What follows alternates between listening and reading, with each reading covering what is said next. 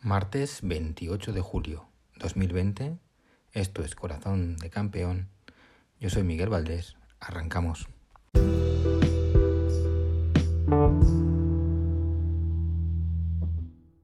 Después de una semana sin podcast, multideporte, pues lo tenemos a tope, lo tenemos lleno. Pero vamos, creo que voy a ser más selectivo y vamos a hablar principalmente de, de MotoGP.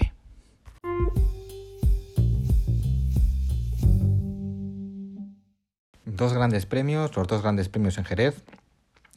El primer gran premio fue el gran premio de la caída de Mar Márquez, su remontada posterior, 13 adelantamientos, su ambición de campeón. Ya sabéis, nunca hay que subestimar el, corazón de un campeón. Le hace ir a por todas y, intentar ganar la carrera. Se va al suelo y tiene una grave caída con una lesión de la cual tiene que ser intervenido. Y bueno, al principio las primeras noticias eran que, que Mark no iba a, correr en todo lo que quedaba del Mundial porque aparte de que es un Mundial muy corto, pues la lesión era importante. Luego se dijo que a lo mejor solo se perdía una o dos carreras y, poco después que podía llegar a la siguiente carrera de locos a, Jerez. Y aún así lo intentó y se subió a la moto y estuvo el sábado encima de la moto. Mar Márquez, el auténtico campeón del mundo, del mundo de este mundial. O sea, no lo va a ganar, pero para mí ya es el campeón del mundo. Este mundial tiene toda la pinta de que lo va a ganar la Yamaha y la va a ganar eh, Cuartararo. Mm, se le ve muy, muy, muy metido y, ha ganado dos carreras de dos. Es un mundial, como hemos dicho, muy corto, muy difícil de recortar puntos. Márquez lleva dos ceros y es probable que no pueda correr la siguiente carrera o si la va a correr, no, no la va a correr en las mejores condiciones es muy difícil remontar tantísimos puntos y, y el Mundial parece que está, pues, no sé, en estos momentos mm, ya se rumoreaba, ¿no? Que, muy, que iban a ser muy potentes las Yamaha, pues ahora mismo, pues, eh, todo lo que no sea eh, que gane una Yamaha, veremos si, si mm, Maverick eh, puede hacer algo, mm, pues lleva dos segundos puestos. Eh, le falta un poquito de esa de ese, gen que tiene que tiene Mark, pero bueno, es un grandísimo piloto. Pero todo parece indicar que Cuartararo vaya a ser el, campeón del mundo de MotoGP y solo llevamos dos carreras, pero como digo, en un mundial tan corto, tan comprimido y con el campeón del mundo y máximo favorito fuera de combate por la caída y la, la intervención quirúrgica, pues todo hace pensar de que de que mm, Cuartararo está ante la oportunidad de su vida. Y, es un tío muy, muy talentoso, es un grandísimo piloto, que en condiciones normales ya le daría mucha guerra al bueno de, de Mar Márquez, pues así con ventaja, pues yo creo que lo veo casi, casi imposible. Pero bueno, ya hemos vuelto a ver las motos rugir, ha sido una alegría y, también mm, han pasado más cosas en el mundo del multideporte, ¿no? hemos ha vuelto la, la MLB, no ha habido muy, mm, grandes grandes alardes, eh, es tan raro todo el deporte sin público, no sé que en España no, no, se sigue mucho la MLB, pero este año pues ya se ha probado que, que al final van a ser 16 equipos los que juegan los, los playoffs. Mm, va a ser algo, algo raro. De los 30 equipos, 16, más de la mitad van a jugar playoffs con que creo que la temporada regular va a tener, aparte de que va a ser comprimida en 60 partidos, va a ser muy, muy rara. Y, sin embargo los playoffs creo que va a estar bastante emocionante, bastante, bastante divertido, porque como es un deporte en el que puede pasar cualquier cosa, pues creo que va a ser bastante divertido. Y luego pues también tenemos la NBA, que podemos decir que que, yo, que, que, han empezado los partidos de pretemporada, que ya queda poco para que podamos empezar a, a ver eh, los primeros partidos, que también me parece, o a, mí me pide el cuerpo como, como la MLB, eh, de esperar los playoffs. Yo estoy esperando mucho, mucho los playoffs ya directamente. Y, y, tengo muchas ganas de ver a, a los equipos cuando se estén jugando algo de verdad, ¿no? Porque ahora, pues, que, quieras que no, eh, primero son partidos de pretemporada que son unas pachangas infumables, luego pienso que, la, los partidos que restan de temporada regular no vamos a ver eh, mucha cosa, mmm, mucha cosa diferente a estas pachangas, veo que no veo el nivel, y luego eh, los playoffs sí, los playoffs yo creo que van a estar bastante interesantes, pero que acabe que el, factor de no haber público va a ser otra vez un condicionante muy, muy raro y, porque el ambiente de las canchas de, la NBA, los partidos de playoff, eso es una, una, pasada y es un lujo. Que mm, también deciros que, que, que tuvimos Fórmula 1 hace dos fines de semana, que todo sigue igual. Eh, ganó, ganó Mercedes, ganó em, el campeón del mundo Luis Hamilton, que tuvimos otra vez otro gran eh, Verstappen haciendo un carrerón que, es el único que queda porque yo creo que, la ventaja es tal de los Mercedes que la sensación es que podrían doblar al tercer coche de parrilla si quisieran. Es decir, la sensación es que no van a tope siquiera y no sé hasta qué punto llegaron a doblar corredores, creo que llegaron hasta el quinto o el sexto, fue un poco fue un flipe. Y sin embargo, es capaz Verstappen de meterse segundo ahí, aguantan entre los dos Mercedes, haciendo otra vez un carrerón, haciendo unos tiempos que no sabemos ni cómo, ni cómo puede estar ahí, es porque es una auténtica bestia, una auténtica fiera.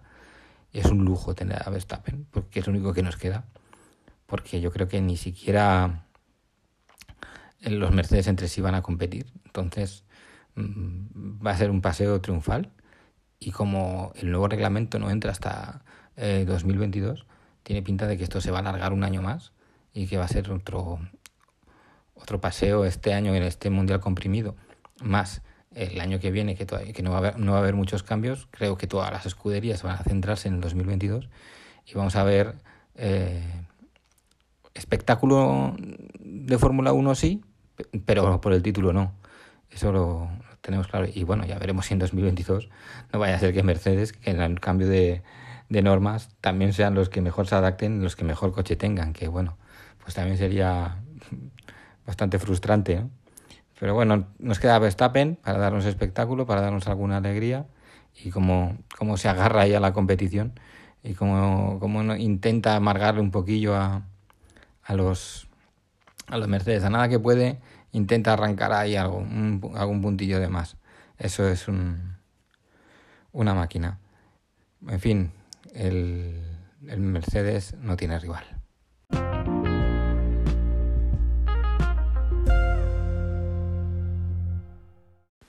Vamos a la sección de fútbol, vamos a hablar de la Liga Española.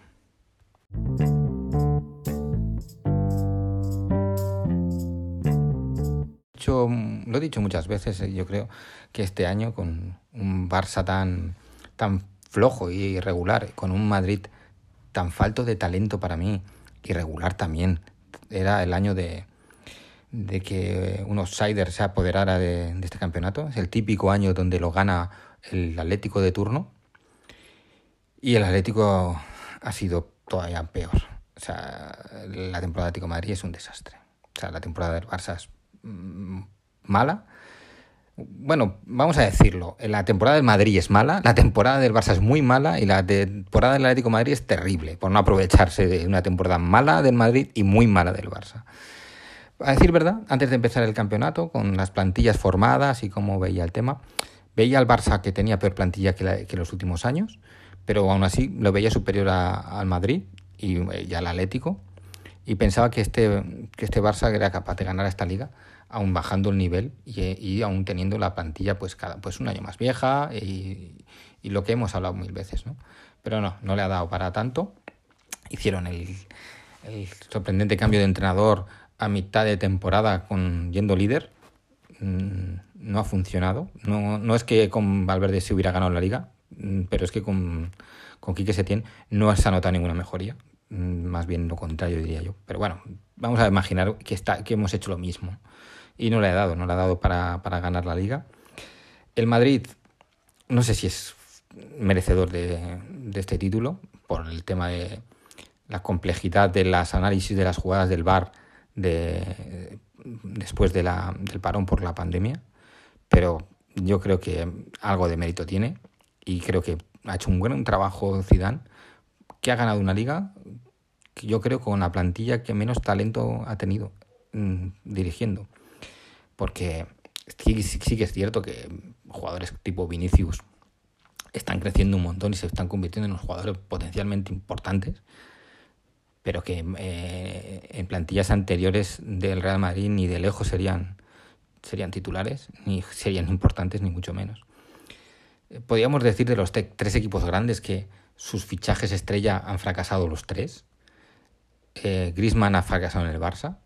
Mm, cierto que ha hecho números, que ha metido goles, ha dado asistencias y, y tal y, podríamos decir que, que, ha hecho sus numeritos, pero las sensaciones de que no se ha adaptado, que no ha jugado bien, no ha, no ha entrado bien en ese vestuario y no, no ha triunfado. Antoine no ha, triunfado. Creo que, que Hazard ha hecho peor temporada que Griezmann, notablemente peor, porque ha hecho no se ha adaptado, ha jugado fatal cuando ha estado, eh, ha fallado mucho por lesiones, eso también también es importante, no se ha adaptado ni ha jugado por lesiones, ha hecho muy malos números y las sensaciones todavía han sido peores. O sea, no hemos visto a, a que en sus buenos tiempos de del Chelsea podíamos mm, pensar que era un top 5 mundial, ni de lejos. No hemos visto a un buen Griezmann, no hemos visto al mejor Griezmann en el Barça, de lejos no hemos visto al mejor Hazard de, del Chelsea en el Real Madrid, vamos, a pesar de todo, el Madrid ganado la liga, de que su fichaje estrella ha sido un, fracaso esta temporada. Tienen tiempo tanto unos como otros de, de jugar mejor año que viene. Ya sabemos que es muy difícil entrar en un equipo nuevo, en dinámicas de equipo, en dinámicas de vestuario, y es que estos jugadores suelen tardar más de un año en adaptarse. Y qué decir Joao Félix, ¿no? Sus 120 millones, pues también ha sido un fracaso, no lo vamos a negar Cuatro cosillas, cuatro pinceladas, nada del otro mundo, nada de lo que habíamos visto en Benfica. No me, no me ha gustado su temporada, hay que decirlo, que todavía tienen todos la Champions para, para acabar, pero estamos hablando de la liga. Yo creo que no han hecho buena liga ninguno de los tres. Yo feliz. Eh, tiene el hándicap también de que, aparte de que para adaptarse tiene, ha cambiado de liga también y que tiene la edad, que porque Hazard y, Griezmann ya nos han demostrado que son top 5 o top, top, 8, mundial, no sé. Eh, Joe Félix era como, como si estuviera en, la temporada en la que se tenía que consagrar, ¿no? reafirmar lo que se veía en Benfica y, no lo ha hecho. Por lo tanto, el año que viene, eh, Joao Félix tiene, tiene esa presión añadida de que no puede otra vez hacer otra temporada como esta, porque tiene todavía mucho que demostrar Joao Félix. Pero, pero lo que ha demostrado este año no le ha llegado, no le llega. El cuarto equipo ha sido, ha sido el, Sevilla, que bueno, su, su objetivo es meterse en, Liga de Campeones y lo ha vuelto a hacer y lo ha, lo ha hecho con soltura, sacando 10 puntos al quinto y bueno, un buen trabajo después del parón, creo que, que todo lo hemos visto. Eh, muy buen, buen trabajo de, del cuerpo técnico, de la estructuración de la plantilla, ya sabemos que no Monchi no falla y, que ha hecho un muy buen trabajo. El quinto ha sido el Villarreal que ha hecho un, sprint final muy bueno y ya estaba a punto de a punto no, estaba fuera de posiciones de europeas y al final se ha, metido en UEFA. hemos sufrido el, hemos visto el desplome de Real Sociedad y, y Getafe, que son dos, equipos que les ha sentado fatal el parón les ha venido fatal, fatal. Hemos visto una temporada nefasta del Valencia, una más, metido en la mediocridad de, la, de, la, de medio tabla sin aspirar a nada realmente nunca. O sea, parece que se asomaban. Algo parecido al Bilbao, pero el Bilbao creo que, que no tenía herramientas para tanto. El Valencia tenía plantilla para, para haber peleado, yo creo que con el Sevilla por esa cuarta plaza, por lo menos haber dado un poco de guerra no para acabar a casi 20 puntos del Sevilla, no lo creo.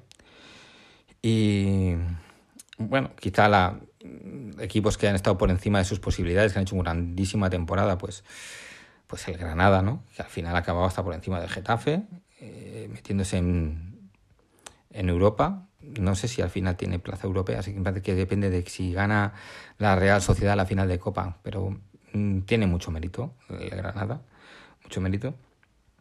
Se han salvado equipos como el Valladolid, que los que a principio de temporada yo pensaba que Valladolid Osasuna, que se han salvado bastante, bastante bien, sobre todo el, Osasuna, eh, que tendría equipos para sufrir. Ha sufrido más de la cuenta el Celta, bueno, el Betis y el Celta ni de cuenta. El Celta yo creo que estaba a punto de descender. Y le es Mallorca y Español, pues bueno, quizás el Mallorca era el único que tenía yo mis quinielas para luchar claramente por el descenso. El pensaba que sufriría pero que no bajaría y el español pensaba que no sufriría, pensaba que iba a hacer una temporada de mitad tabla. Y ya digo yo, si hubiera tenido que firmar quién descendía, pues a lo mejor hubiera dicho a principio de temporada, pues eh, no lo sé, tal vez Mallorca y Valladolid y no sé quién hubiera dicho el otro, si hubiera dicho el Alavés o, el propio Eibar o el propio Leganés, no lo sé, o incluso el Levante, bueno, la verdad que, o los Asuna también, podía haber dicho. En fin, no, no he acertado por nada, mm, lo del español no, aunque me alegro. y, y, esto ha sido una temporada muy, muy rara por lo del COVID, por, porque nadie ha jugado bien. O sea, los que han estado eh, arriba han hecho un... Vamos, el Barça jugado, eh, ha venido jugando mal los últimos años para lo que estábamos acostumbrados y ha vuelto a hacer una temporada desastrosa en cuanto a juego. El Madrid yo creo que todavía ha jugado peor. Es que no ha habido mm, rachas brillantes de juego de ninguno. El Atlético de Madrid es muy, muy... Cuesta mucho de ver eso, este equipo, cuesta mucho de ver. Ha sacado muchos partidos con ese 1-0 y el 0-1 y no da nada, nada de fútbol, nada, nada, nada de fútbol. Y nada, rachitas y destellos del Sevilla, algún partidito del Villarreal, y cosillas así, ¿no? Pero una primera vuelta brillante de la Real Sociedad de Odegar. Pero realmente mm, el resumen de la temporada futbolísticamente ha sido malo. O sea, el nivel de la liga ha sido malo de juego. Y, venía antes del parón, o sea, no es algo para achacar al, al, tema de, de, luego jugar sin público, de adaptarse al, al parón post pandemia. Ha sido, ha sido todo, una liga rara, terminar sin público, vamos a empezar sin público, vamos a empezar creo que el 18 de septiembre o algo así. Y, bueno, ya hablaremos más adelante de las fechas, daremos mm, todos los, datos, pero la Liga Española eh, no no le va a dar tiempo a hacer una, pretemporada, no creo que vaya a haber muchos fichajes, por lo tanto la pinta que tiene que vaya a ser la temporada que viene una prolongación de, lo que hemos vivido estos últimos dos meses, con que mucho, mucho a mí no me ha gustado.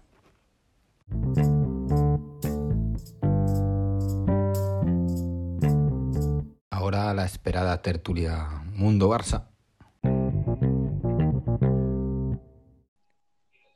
Bueno, hoy tengo la tertulia nocturna. Hoy va a ser la primera vez que grabamos una tertulia de noche. Y aquí tengo a mis dos amigos. Eh, José, buenas noches.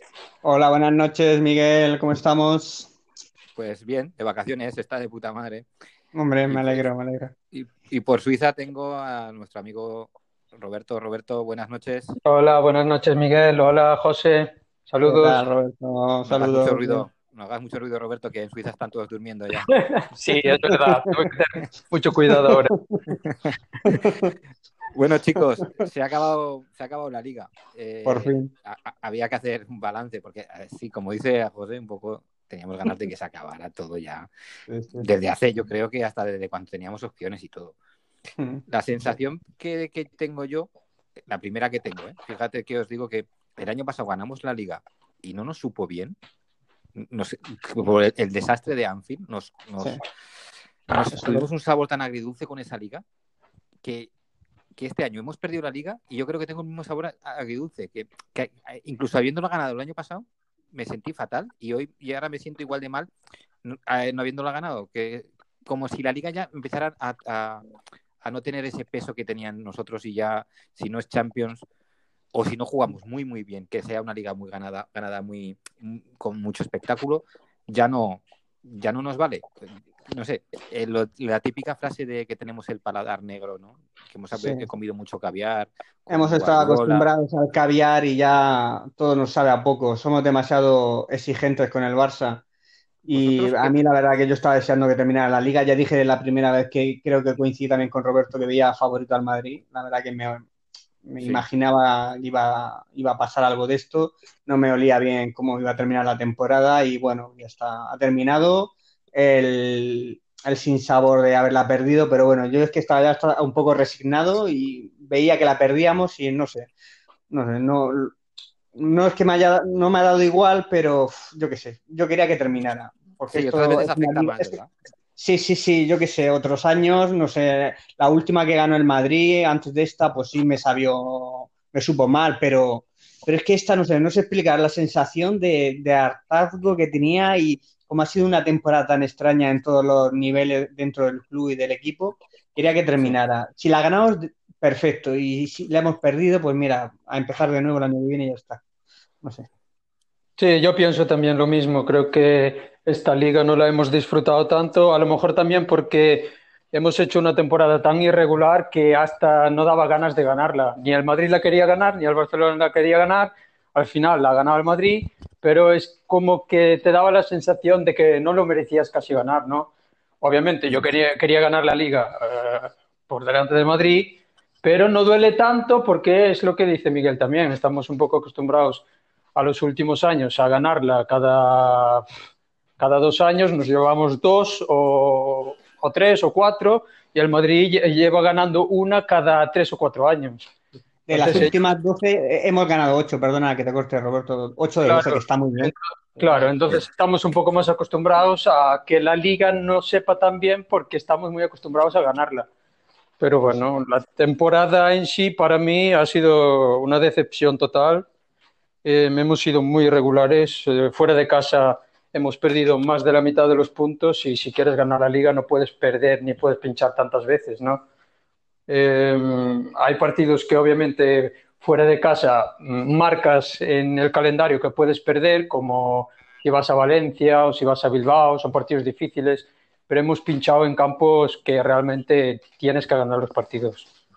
Sí, yo la verdad que la mayoría de partidos, perdona, Miguel, tenía la sensación de que los podíamos ganar, empatar o perder, y eso es una sensación de, donde venimos, de la época dorada del Barça, era una sensación que, no me gustaba nada, porque era, íbamos ganando y pensaba que en cualquier momento nos podían marcar, porque no veían el juego, que no jugábamos con esa superioridad que jugábamos años atrás, y es que no disfrutaba los partidos. Para mí, ver los partidos del Barça generalmente era un sufrimiento.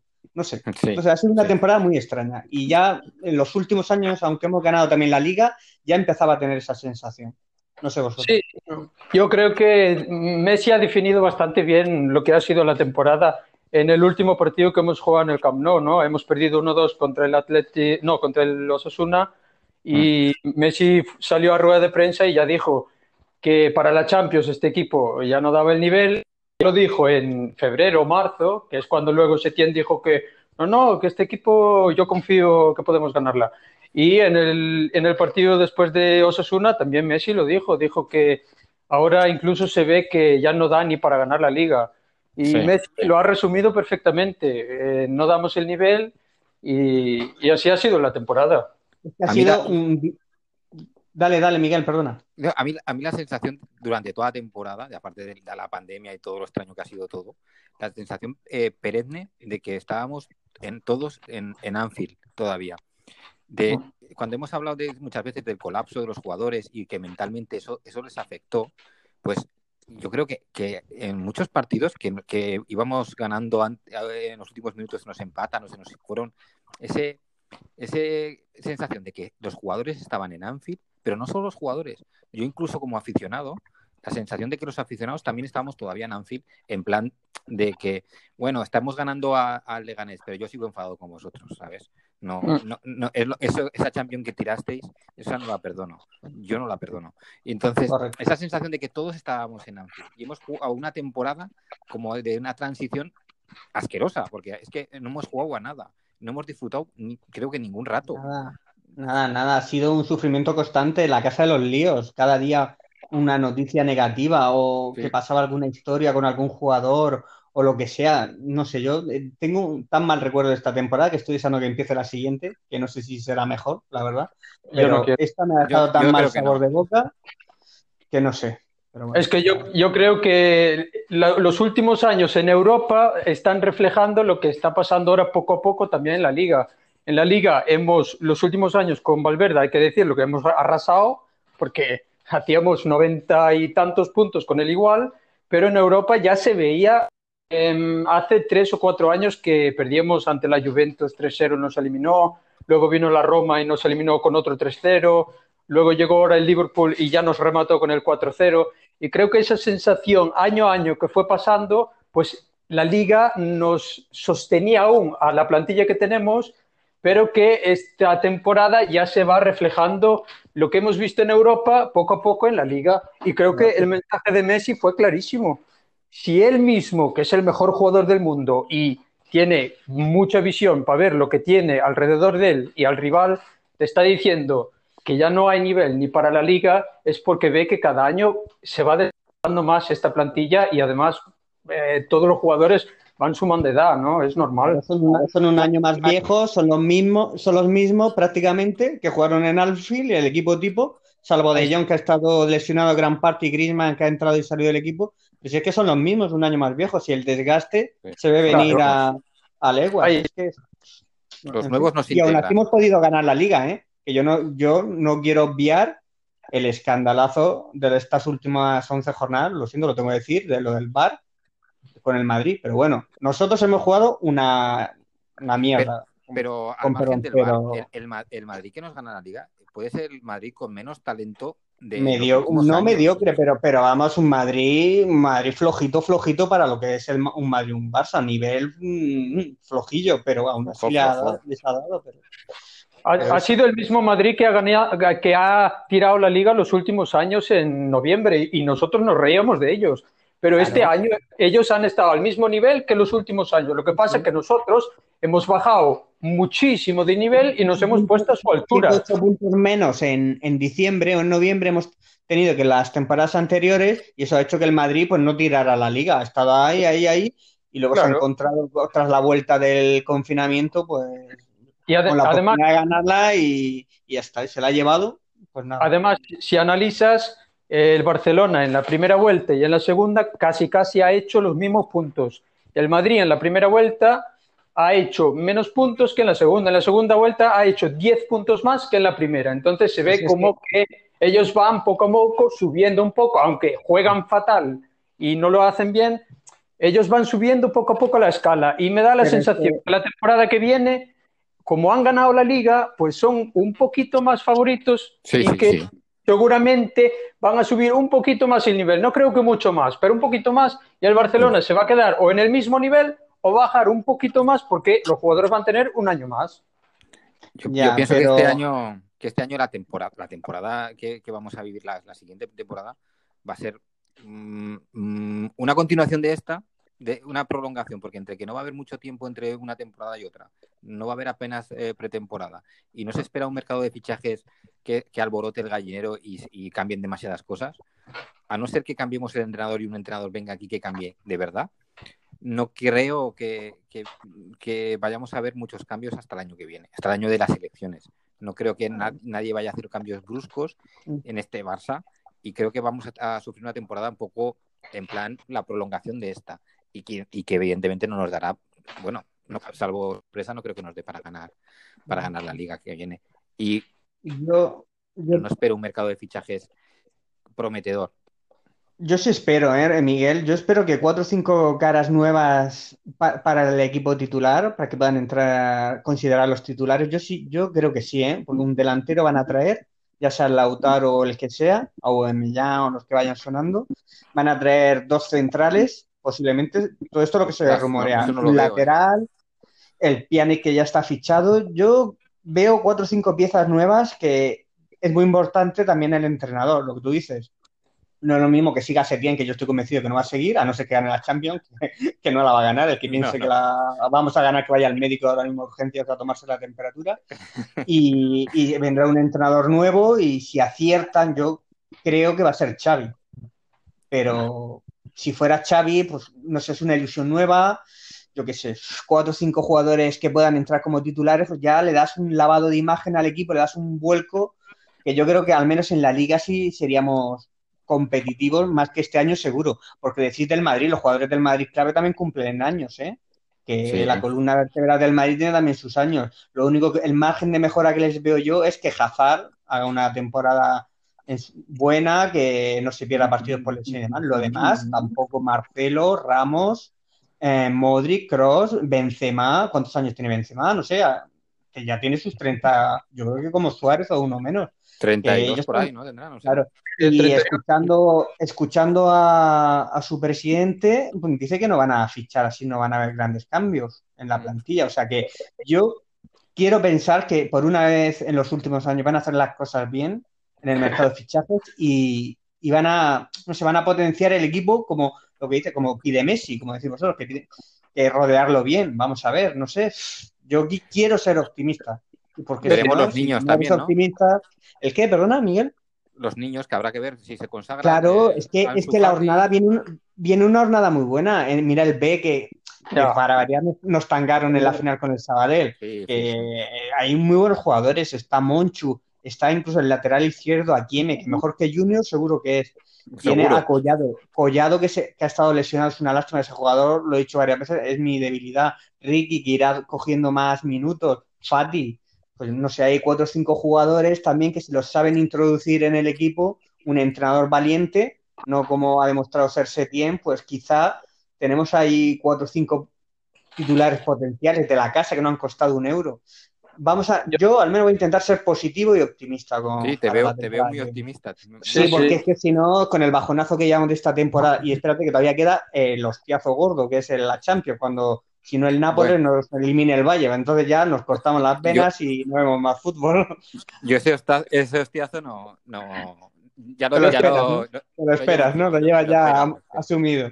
A ver, yo creo, que vamos a, yo creo que vamos a eliminar al Nápoles y el Bayern lo normal es que nos mande para casita y, bueno, perdón, que los mande para Ibiza y ya hasta la temporada Yo tiro, más, yo tiro más por la línea de, de Miguel, ¿eh? Yo no creo que no creo que eh, vaya a haber mucho cambio. Uno, porque es una temporada muy rara, no hay pretemporada, como dice Miguel, no hay dinero porque estamos en un ERT y hay que bajar sueldos y no puedes gastarte mucho dinero.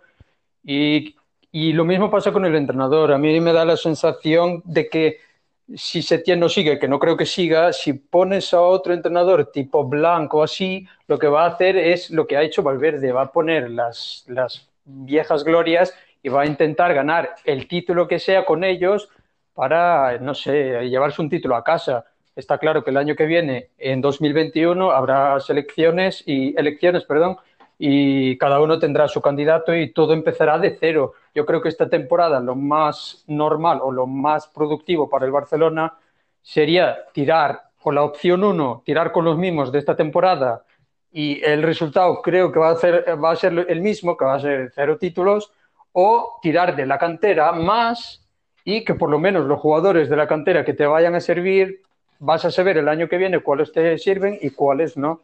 Y al final el resultado va a ser el mismo. Eh, juego con los viejos va a hacer cero títulos y si son con los jóvenes va a ser cero títulos también. pero, Roberto, perdón, perdona que te corte, Roberto, pero eso suena a tirar la temporada y un, un Barça, el equipo con el presupuesto más alto del mundo y de la historia del deporte, no puede tirar una temporada. Hay que ir, intentar fichar lo mejor que se pueda mediante, si no es con pasta, intercambio de jugadores, lo que sea, y potenciar el equipo. Aquí no se puede tirar una temporada de transición. Correcto, pero yo creo que es un año de transición. Una, si tú traes, como dices tú, a, Lautaro, es que yo no veo que vaya a sentar a Suárez y que vaya a estar ahí todo tranquilito mirando cómo Lautaro juega 50 eh, partidos. Es que no lo dependerá veo. Del entrenador, dependerá del entrenador, Roberto, del entrenador que haya. pero, ¿qué entrenador van a poner? Mira, yo la sensación que veo cuando está la directiva esta es que funciona como siempre. No tienen nada planeado, está todo a, ritmo de a ver qué pasa. Hemos perdido la liga y parecía que Setién estaba fuera. de repente habla Messi con el, con el entrenador y bajan y calman todo y dicen, bueno, vamos a esperar. Ahora, todos sabemos que va a venir la Champions, nos van a pintar la cara y yo prefiero que ya sea el Nápoles, porque si llegamos al Valle nos van a meter 5 o 6, ¿eh? van a echar al entrenador y después, ¿a quién pones? Si pones a Pimienta, a lo mejor tira un poco más de cantera. Y si pones a, un, a un Blanc, va a tirar de los viejos mira, Roberto, yo creo que un Barcelona, si no es capaz de aspirar a uno de los cuatro o cinco mejores entrenadores disponibles que haya en el mercado en ese momento, es para bajar la persiana y cerrar el negocio. Pero no sé, José, no, pero un segundo.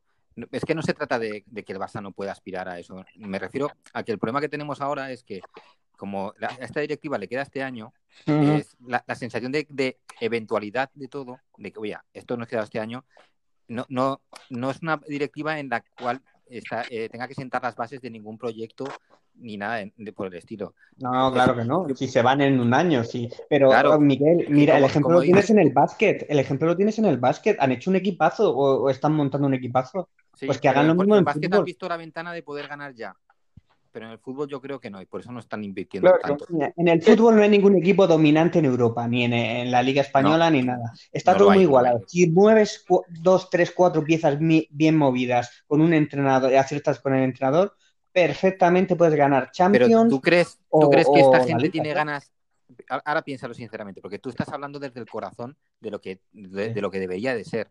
Pero piénsalo sinceramente con esta directiva ¿tú qué crees que, van a hacer? ¿Una inversión para dejarle al, al, proyecto entrante, a la directiva entrante año que viene, unas bases sentadas con un plantillón con opciones de ganarlo todo, siendo que no va a continuar nadie de esta directiva. Pero sí que más da, si se van, ya luego cuando se van y ya les da igual lo que pase. Oye, sí, yo quiero pensar que quieren que el Barça gane, estando ellos o no.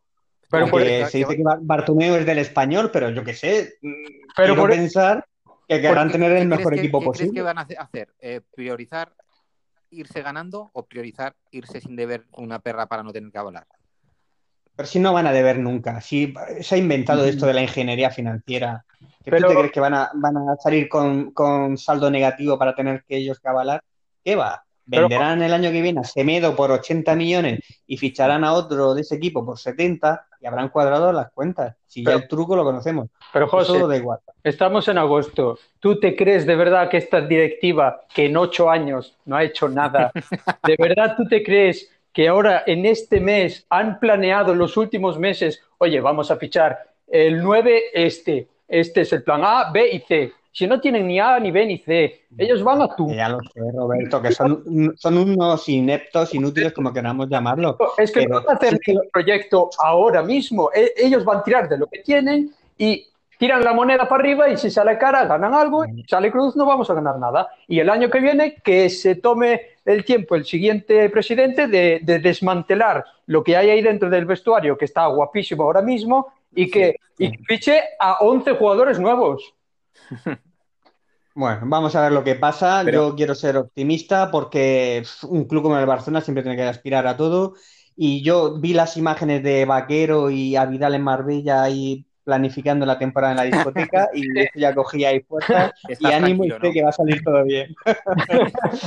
Ay, señor. La verdad que, José lo veo muy optimista. Estamos aquí intentando. yo soy optimista por naturaleza. Ya, ya, me conocéis y yo soy optimista por naturaleza. Luego me llevo los chascos que me llevo, pero quiero. Yo qué sé, si ya vendrá, los hace ya vendrá luego, pero mientras tanto pues, vamos a animarnos un poco. Pero es que esta directiva, fíjate que como, como es, que se van a ir, porque es que le queda un año, esto, esto pasa luego volando. Claro, ¿eh? Les queda un año y, aún no sabemos cuándo eh, empiezan las, las, las obras del estadio nuevo que, que vemos el Bernabéu que, que ya está cogiendo color, macho, y nosotros que, empezamos antes el proyecto, que si votaba por, que, por pitos, que si flautas, que se aprobado por no sé quién, que si vino el Papa y lo bendijo, que si tal y que cual, no sabemos. Porque han visto, han visto la cantidad de dinero que se han dicho que se coma el marrón la directiva siguiente, ya está. Ya, pero es que la directiva. Y así se va alargando el tema y. Eh, que yo vi una maqueta de del Norman Foster, de cómo iba a ser el Canoa, estoy hablando de hace 10 años. y esto viene de muy atrás. esto, vamos, que yo me moriré y no, y no irá al Cano nuevo. No, no. Pero vamos. lo vamos a ver. Pero al menos que lo adecenten un poco. yo he estado hace no mucho en el estadio y la verdad que necesita una, por decirlo finamente, una manito de pintura como menos, ¿eh? La, ya el pobre es un, es un templo histórico, pero necesita ya un poquito. No están haciendo el Barcelona el viejo truco de dejar primero que acabe en el Bernabéu y luego lo superamos. ¿eh? Y luego, eh, exactamente, y ahora vamos nosotros, ¿sabes? Luego vamos nosotros y, presentamos lo nuestro, ¿no? Pero sí, y El, el, Palau, el nuevo Palau también lo han parado. Está todo O sea, que me ve, me ve a Pau Gasol agitando toallas ahí en el viejo Palau. En el San Jordi. Ahí el pobre. Sí, sí, que viene ahí de, la NBA y está ahí en el Palau que hace una calor que te mueres, se, se desmayará, porque ¿cuántos años tiene ese hombre? 41 ya, ¿no? ahí agitando la toalla en el banquillo y uff, qué pena. Sí, sí. Es que tenía ganas de tirarle alguna. Hizo la mili con que se tiene. Sí, sí, sí.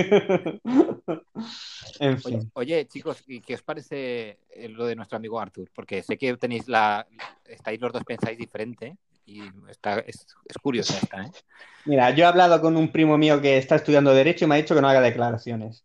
Porque puedo, puedo, terminar, puedo terminar el verano en Plaza Castillo. Sí, o Alcalá o lo que sea, vamos, no. Venga, Roberto, empieza tú. A ver, vamos a ser justos. Arthur, a ver, Arthur no se Arthur no, no se ha portado bien, ¿vale? Debería estar con el equipo. Y la directiva no se ha portado bien tampoco con Arthur, porque vamos a ser serios. Tú puedes vender el jugador que te dé la gana, pero lo que tú no puedes hacer es que tu entrenador salga a rueda de prensa y que suelte en, oficialmente que es un jugador que no ha dado la talla que no vale para jugar en Barcelona, prácticamente está diciendo que no vale para nada. Ahora te, ahora te rebato eso, Roberto, ahora te rebato eso, termina, termina tu argumento, pero ahora te, comento una cosa sobre eso. Entonces, yo, entiendo, yo entiendo que el jugador esté enfadadísimo con el entrenador y con la directiva, que lo han ido empujando poco a poco y que el entrenador al final lo acaba de rematar en rueda de prensa.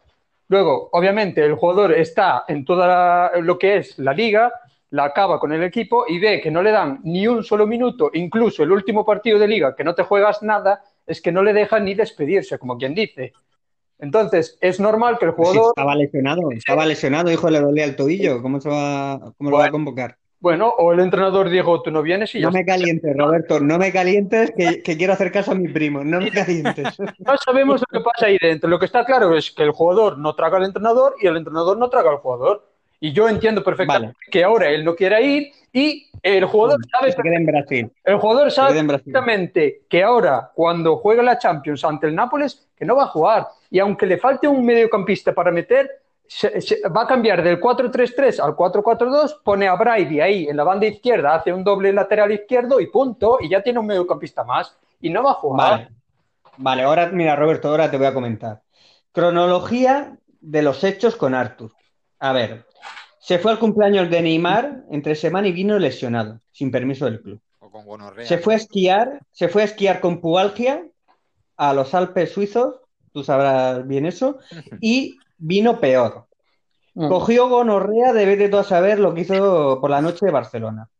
Etc, etc. Vale, ese es el currículum. De futbolísticamente te diría algo, pero excepto un par de partidos tampoco hay mucho que destacar en dos años. Vale, eso por un lado. Ese es el currículum de Arthur. Lo de que dices tú de Setién que habló mal de, en rueda de prensa de él. Mira, el Barcelona, como para variar esta directiva, lo ha hecho mal de venderlo a mitad de temporada. Ha sido para cuadrar balance, tal, mal hecho, feo, tal. Lo, ha tratado como una mercancía, correcto. Ahora yo te explico una cosa. Eh, cuando se llegó al acuerdo con la Juve, al siguiente partido fue contra el Atlético de Madrid.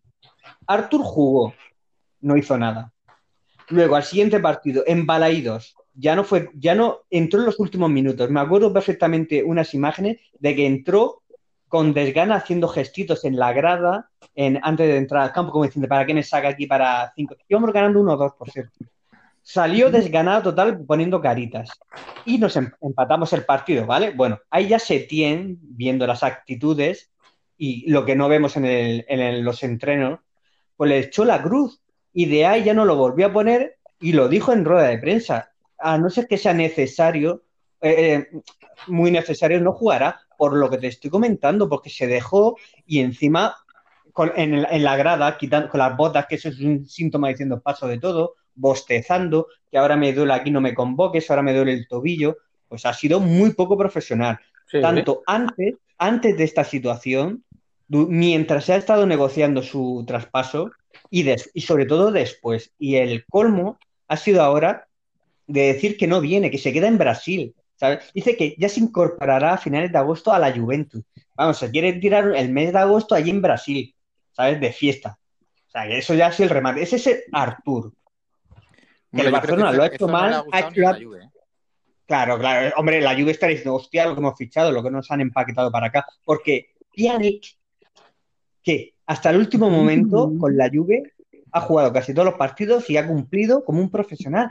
Aunque estés cabreado, eh, yo en mi trabajo puedo estar cabreado con mis jefes o lo que sea, o puedo estar a disgusto, pero cumplo como un profesional, estoy cobrando, porque que yo sepa, a día de hoy el Barcelona sigue pagando a este personaje y muy mal no le, no, le pagará. Por cierto, la Juve va a cobrar el triple, que parece que lo enviamos al, al Escalería Fútbol Club. Esto es Artur. Para mí esto es indefendible. Yo sé que el Barcelona lo ha hecho mal, de hacer la operación, porque te pegas un tiro en el pie, hacer la operación eh, cuando la temporada aún no ha acabado. Pero que eso no es justificante para el comportamiento que ha tenido este chico los dos años que ha estado aquí. Yo no sé quién lo ha asesorado, pero vamos, va a salir por la puerta de atrás como un, como un cara dura y espero, deseo con todas mis ganas que en la lluvia se la pegue, porque no merece otra cosa. Bueno, tampoco ha sido tan duro, ¿eh? no, pero me has convencido a mí, ¿eh? eh Yo, eh, no, a Roberto sé que no lo he convencido, porque él siempre ha sido muy de. No, no, a ver, yo, digo que no ha sido profesional, por supuesto, y su imagen queda bastante mal. Ahora, cuando llega a Italia dirán, hostia, pero este tío, ¿de qué va? Pero. Claro, por supuesto. Yo, a lo que me refiero es que entiendo que Arthur esté acabreado y que le han hecho un feo muy grande, porque tú dices, es que ha empezado la liga y, ha pasado de largo. Hombre, Roberto, perdona, el feo ha sido venderlo. venderlo. Sí, pero... Se va al campeón de Italia cobrando el triple, pero de lo de no jugar, no ha jugado más por su actitud. Hombre, se tiene empezó contando con él, pero en los últimos 7, 8 partidos no ha jugado un minuto porque se ha borrado literalmente. Pero se ha borrado porque estaba, cabreado, porque tú tienes que... Pero a ese, tío no le gusta jugar al fútbol, a ese tío no le gusta jugar al fútbol o solo juega por dinero. Pero a mí si me gusta jugar al fútbol, juego. Claro. Hombre, a lo mejor si tengo que meter la pierna en una jugada muy... Bueno, a lo mejor me lo puedo pensar, pero salir a jugar, a disfrutar, a ganar tu liga e irte como un señor, pues te vas a ir ahora pues, como que eres tienes, que pensar, tienes que pensar que a lo mejor la operación Arthur en febrero, marzo, abril eh, la gente le decía a Arthur que seguía en el club y de repente todo se gira en un mes. En el mes de junio, julio, de repente la directiva dice, oye, tenemos que vender a un jugador. Y el único que alguien mira, mira y dice, oye, este te lo puede empaquetar y al Barcelona le cuadre las cuentas es Arthur. Entonces, Arthur no espera que le vendan y de repente, ¡boom!, estás fuera. Pues pero Roberto, que hubiera, dicho, que hubiera dicho que no se va a la Juve, que hubiera dicho que no se va. No, ah. no es obligatorio firmar por la Juve. Pero si no ha querido, si, si, si lo han machacado un mes y. y pero que lo ha machacado, pero ¿cómo lo ha machacado? ¿Cuándo lo ha machacado, Roberto? ¿Cuándo? Las portaditas de Arthur fuera, Arthur no sé qué, Arthur poco a poco. el, Barcelona lo quería vender. Bueno, y, el, jugador fue rechazando ofertas una detrás de otra de la Juventus diciendo que no se mueve de aquí. Sí, sí, para que le subieran, para que le subieran la oferta que se va cobrando casi el triple. Hombre, llega un momento, no, tampoco el chico. Hombre, pero llega un momento que el club eh, durante todo el mes te machaca para afuera, para afuera, y al final te remate el entrenador diciendo, oye, que tú aquí no pintas nada y normal. No, no, no, pero Roberto, te vuelvo, te vuelvo, te vuelvo a hacer el inciso. Las declaraciones de Setién vienen tras su actitud en los partidos contra Atlético de Madrid y Celta de Vigo y posiblemente en los entrenos. Ahí es cuando a Setién se le hinchan los S y hace esas declaraciones. Pero su actitud... habla muy bien de él como profesional, como su, de me refiero. Su actitud ahí ya es mala porque está hasta los huevos el chico de, aguantar la presión que le mete. Se jugó, contra, se jugó contra el Atlético de Madrid y contra el Celta de Vigo lo metió ya, pero si, claro, si vas en plan pasota, pues no cuentan contigo, obviamente. Y lo vendieron un sábado y el martes se lo pusieron contra el Atlético de Madrid. Por eso, se contaba con él. Bueno, y tú te con, él? con la cabeza de decir, oye, voy a jugar aquí contra el Atlético de Madrid, me acaban de vender hace tres días y no me quería ir. Y, que, ya, no, y ya no sabe pasar la pelota, ya no, ya no sabe jugar al fútbol, ya no puede correr ni nada. Claro que puede, pero no sé, yo, yo, no, tengo esa mentalidad. Yo en mi trabajo soy, soy profesional. y esté más a gusto, menos y demás.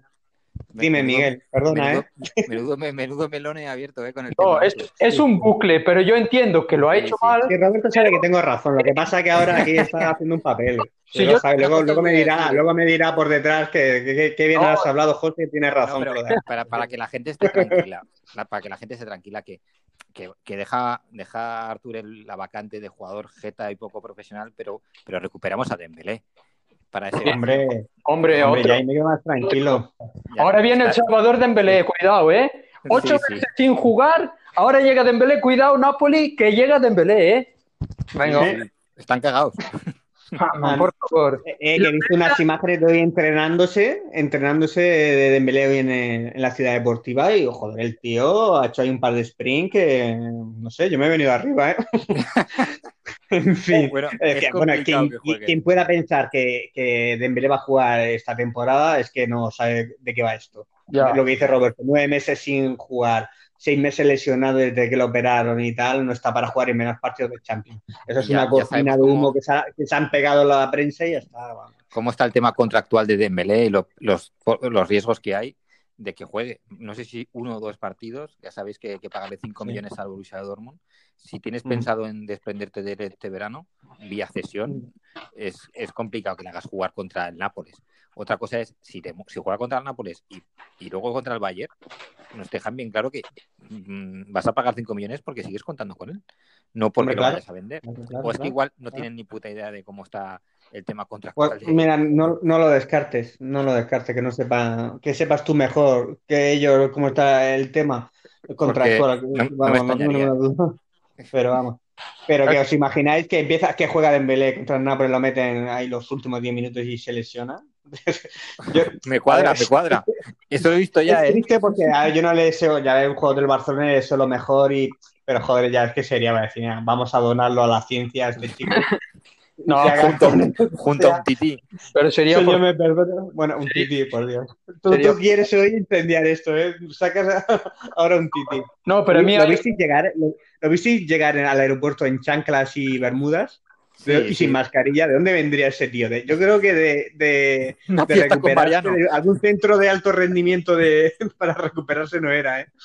En fin. Vaya De la casa de la cacete.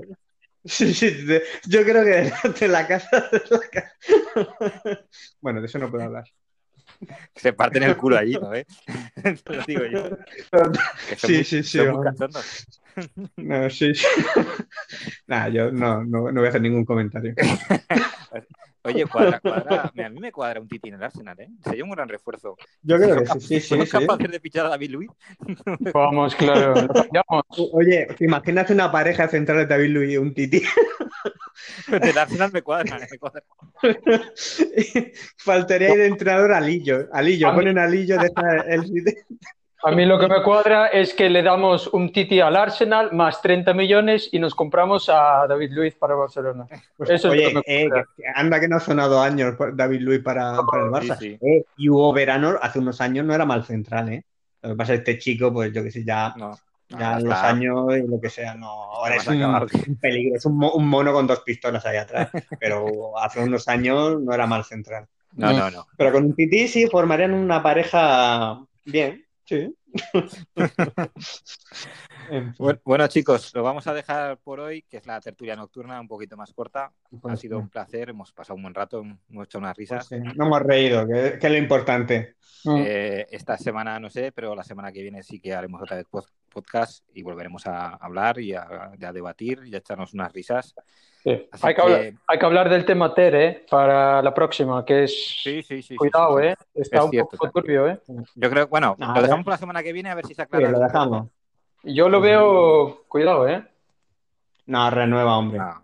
Lo que pasa es que está hasta los mismísimos de ciertas cosas de, de lo que ve ahí dentro. Pero Sí, bueno, pero- ya lo comentamos. Renueva con matices, ¿eh? Cuidado. Hombre, perdiendo, perdiendo dinero no va a renovar, ya creo yo. No, no, no creo.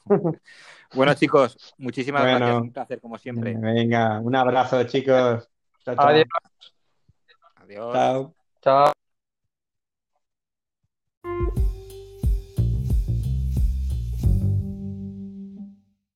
Esto ha sido todo por hoy. Ha sido el podcast post vacaciones. Pero aún así, ya sabéis, nunca subestiméis el corazón de un campeón.